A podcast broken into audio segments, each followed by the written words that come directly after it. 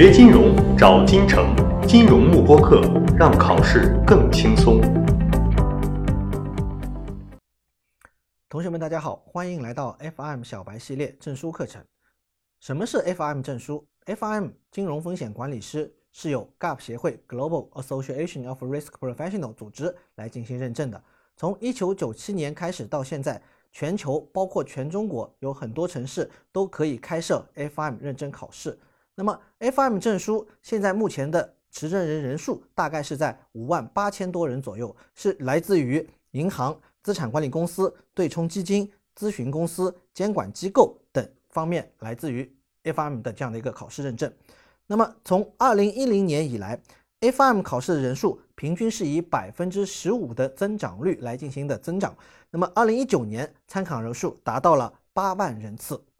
那么，F M 持证人，它全球是受哪些雇主的青睐呢？包括有我们熟知的四大会计师事务所：密码威、德勤、普华永道以及安永。当然，还包括了中资和一些外资的商业银行，也对 FM 证书青睐有加。包括中国工商银行、中国银行啊、农业银行、汇丰银行、瑞士信贷银行以及花旗银行等。当然。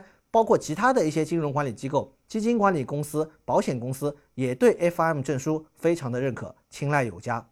那么，如何成为一名合格的 F M 持证人呢？首先，我们需要注册 F M 考试啊，需要登录 GAP 协会的官网来注册相关的考试。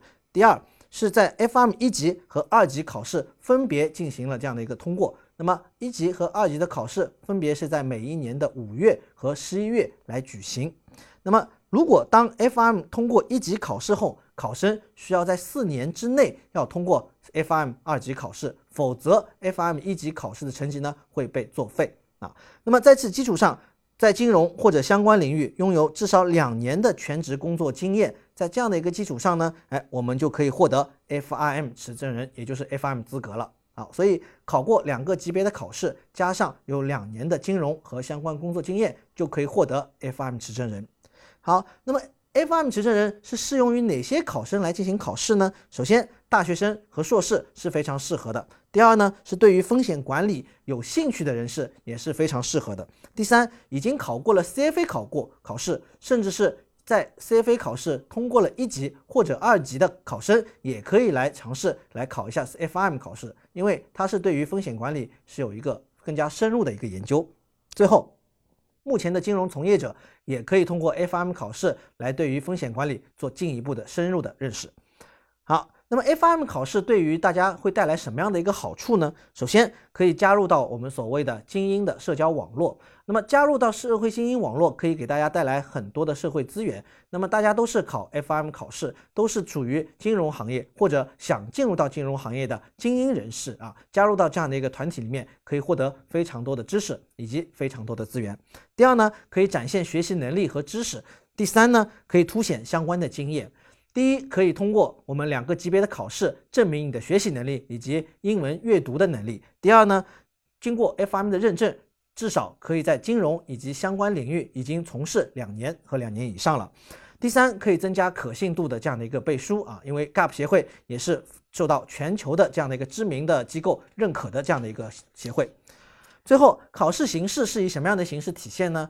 一级考试主要有这四门科目：第一门风险管理基础占比百分之二十；第二门定量分析占比百分之二十；第三门金融市场和产品占到百分之三十；第四门估值和风险模型占到百分之三十。二级考试主要是由六门科目所组成。